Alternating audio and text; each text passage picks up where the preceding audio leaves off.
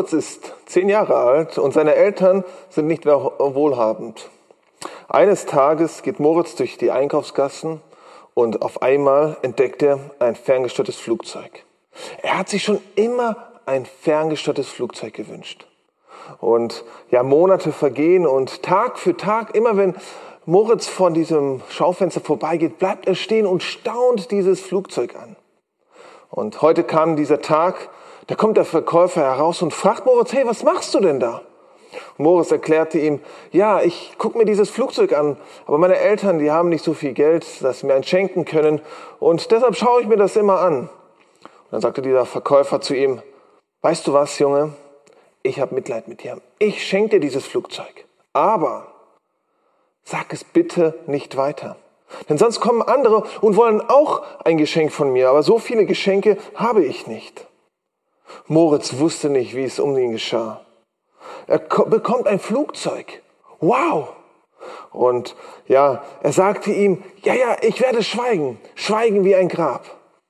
Doch kaum zu Hause angekommen, konnte Moritz seine Freude nicht für sich behalten. Und ja, er sagte es allen seinen Freunden und Eltern, was er bekommen hatte. Hast du auch schon mal etwas erlebt, das dich so ergriffen hat, dass du gar nicht anders konntest, als davon weiter zu erzählen? Ich habe diese Andacht heute mit den Worten überschrieben, ich kann nicht schweigen. Ich kann nicht schweigen. Denn heute geht es um zwei Männer, die auch nicht schweigen konnten von dem, was sie gesehen und gehört hatten. Aber zunächst einmal ein paar Takte zur Vorgeschichte.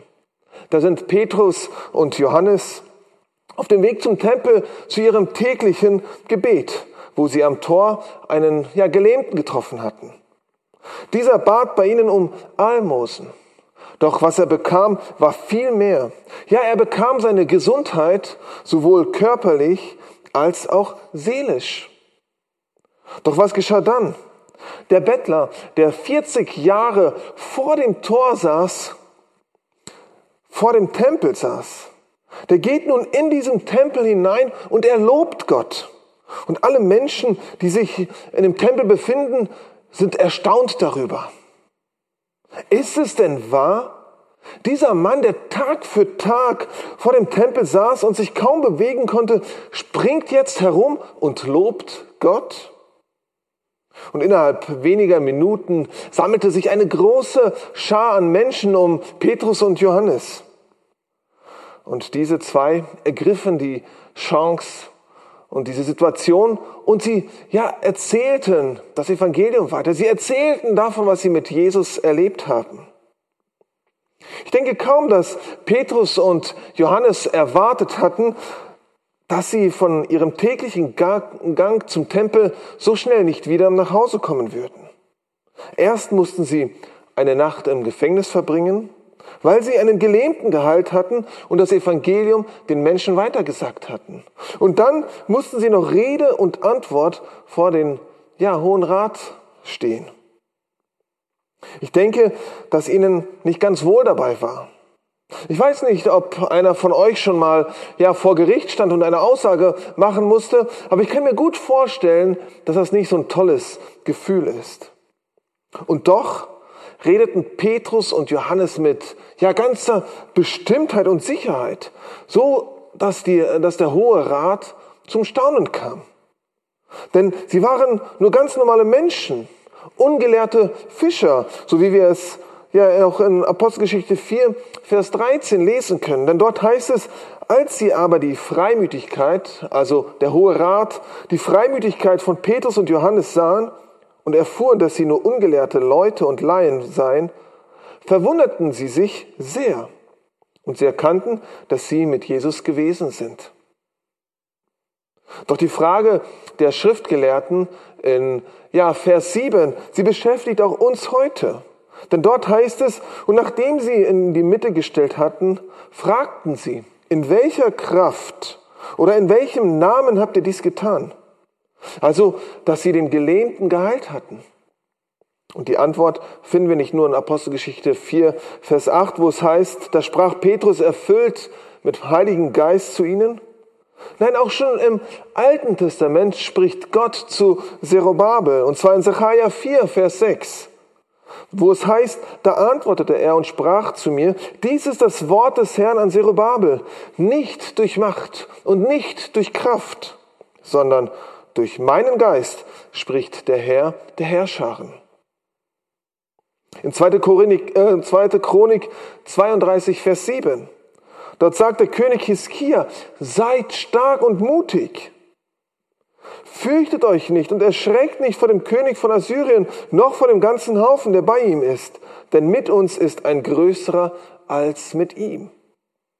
Petrus und Johannes, sie waren nur in der Lage, den Gelähmten zu heilen und vor dem Hohen Rat so zu reden, weil Gott sie durch den Heiligen Geist dazu befähigt hat. Sie waren nicht tolle Helden oder sie hatten es auch nicht einfach nur drauf. Nein, Sie hatten ein ganz tiefes Vertrauen zu Jesus Christus. Sie haben an die Zusage Jesu aus Matthäus 10, Vers 19 geglaubt und daran festgehalten. Denn dort sagt Jesus zu ihnen, wenn sie euch aber überliefern, so seid nicht besorgt, wie oder was ihr reden sollt. Denn es wird euch in jener Stunde gegeben werden, was ihr reden sollt. Jesus versichert ihnen, dass sie sich keine Sorge machen brauchen, was sie sagen sollen. Wenn sie in Situationen kommen, wo sie ja Rede und Antwort stehen müssen und sich verantworten müssen dafür, dass sie Jesus nachgefolgt sind und Jesus nachfolgen. Und was Jesus zusagt, das hält er auch ein. Eine Zusage, die auch uns heute gilt. Also, warum haben wir heute dann auch oft schon, ja fast die Hosen voll, würde ich sagen, wenn uns ein Freund oder ein Arbeitskollege anspricht und fragt, hey, sag mal, glaubst du an Jesus? Bist du Christ? Petrus und Johannes waren sich bewusst. Sie stellten diese Zusage von Jesus nicht in Frage. Nein, ganz im Gegenteil, sie gingen mutig Schritte voran. Und ich möchte das mal vergleichen mit einem Kletterseil. Wenn man ein Kletterseil kauft, dann schaut man drauf, wie stark ist dieses Kletterseil. Wie viele Kilos hält dieses Seil aus? Und wenn da drauf steht, dass es 1200 Kilo aushält, dann nehme ich es und werde nicht jedes Mal, bevor ich klettern gehe, erstmal eine Belastungsprobe machen und sagen, oh, hält dieses Seil auch wirklich 1200 Kilo aus? Nein, ich vertraue darauf, was auf der Verpackung steht das wird auch so sein, denn dieses Seil wird hundertprozentig getestet sein und es wird schon richtig sein, dass es darauf steht. Merkt ihr? Hier vertrauen wir ganz blind, weil wir nicht jedes Mal eine Belastungsprobe machen, bevor wir ein Seil benutzen, sondern wir vertrauen darauf und halten daran fest, dass die Angaben stimmen. Aber wenn es darum geht, Jesus zu vertrauen, und daran festzuhalten, was er uns zusagt, dann kneifen wir oft. Ja, dann nehmen wir uns oft zurück und zweifeln. Woran liegt das? Haben wir vielleicht zu wenig mit Jesus erlebt? Vertrauen wir Menschen mehr als ihn? Haben wir vielleicht zu viel Angst, was passiert, ja, wenn wir Jesus vertrauen? Sind wir mutig genug, uns zu Jesus zu bekennen? Jemand sagte mal, nur eins ist wichtig, ob wir feige oder tapfer sind, immer dort zu sein, wo Gott uns haben möchte und im Übrigen ihm zu vertrauen. Also, woran liegt es, dass wir Christen oft nicht den Mut haben, unseren Mund aufzumachen, wenn es darum geht, naja, wenn es um Jesus geht?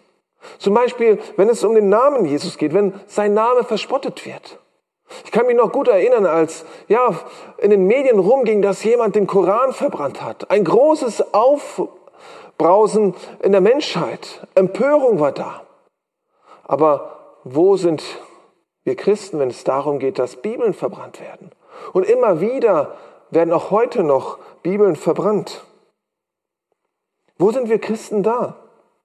Oder jetzt in einer Zeit, wo wir eine Pandemie durchlebt haben und viele Menschen ja wirklich Existenzängste haben, zum Teil auch schon alle Hoffnung verloren haben. Wo sind wir Christen und erzählen von der einzig wahren Hoffnung, die wir in Jesus haben? Ich frage mich, wovor haben wir Angst? Egal, wie sehr ich darüber nachdenke, ich komme zu keiner befriedigenden Antwort. Wir wissen, dass wir aus uns heraus nicht alles schaffen können. Und das müssen wir auch nicht, weil wir den Geist Gottes haben, der uns begabt und in uns die Früchte des Geistes ja wirklich sichtbar werden lässt. An uns liegt es, den Geist Gottes ja in uns Raum geben zu können, dass er wirken kann. Tun wir das? Oder beschränken wir den ja, Wirkungsbereich des Geistes nur auf ganz gewisse Bereiche unseres Lebens und andere Bereiche wollen wir lieber selber in der Hand haben? Ich muss leider gestehen, dass es bei mir manchmal so ist.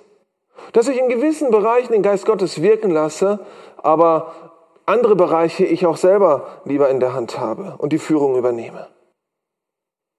Aber wiederum darf ich wissen, dass ich auch diese Bereiche beruhigt dem Geist Gottes übergeben darf, ihn wirken lassen darf. Dass ich darauf vertrauen kann und ihn einbeziehen kann. Petrus und Johannes, sie haben die Kraft durch den Geist Gottes bekommen, diesen Gelähmten zu heilen. Und genau diese Kraft wirkt auch in uns heute, wenn wir es zulassen. Und das ist das Ermutigende für uns heute. Der Heilige Geist, er hat sich nicht verändert. Und er ist der gleiche und er ist die gleiche Kraft wie damals bei Petrus und Johannes. Ich wünsche uns, dass wir ja diese Kraft in unserem Alltag einsetzen. Ja, dass wir nicht schweigen können von dem, was wir mit Jesus erlebt haben. Denn gerade in Zeiten wie diesen, in unseren heutigen Zeiten, ja, wo so viel Veränderung ist, sowohl politisch als auch wirtschaftlich und auch vielleicht ja bei uns persönlich, bei jedem Einzelnen, denn gerade in Zeiten wie jetzt, viele Menschen sind orientierungslos, fragen sich, wo führt das Ganze noch hin? Ich wünsche uns, dass wir so wie Petrus und Johannes sind. Dass wir nicht davon schweigen können, dass Jesus unsere einzige Hoffnung ist, unsere größte Hoffnung ist. Und dass er uns die Sicherheit gibt, die uns niemand anders geben kann und dass er das Beste ist, was einem Menschen passieren kann. Amen.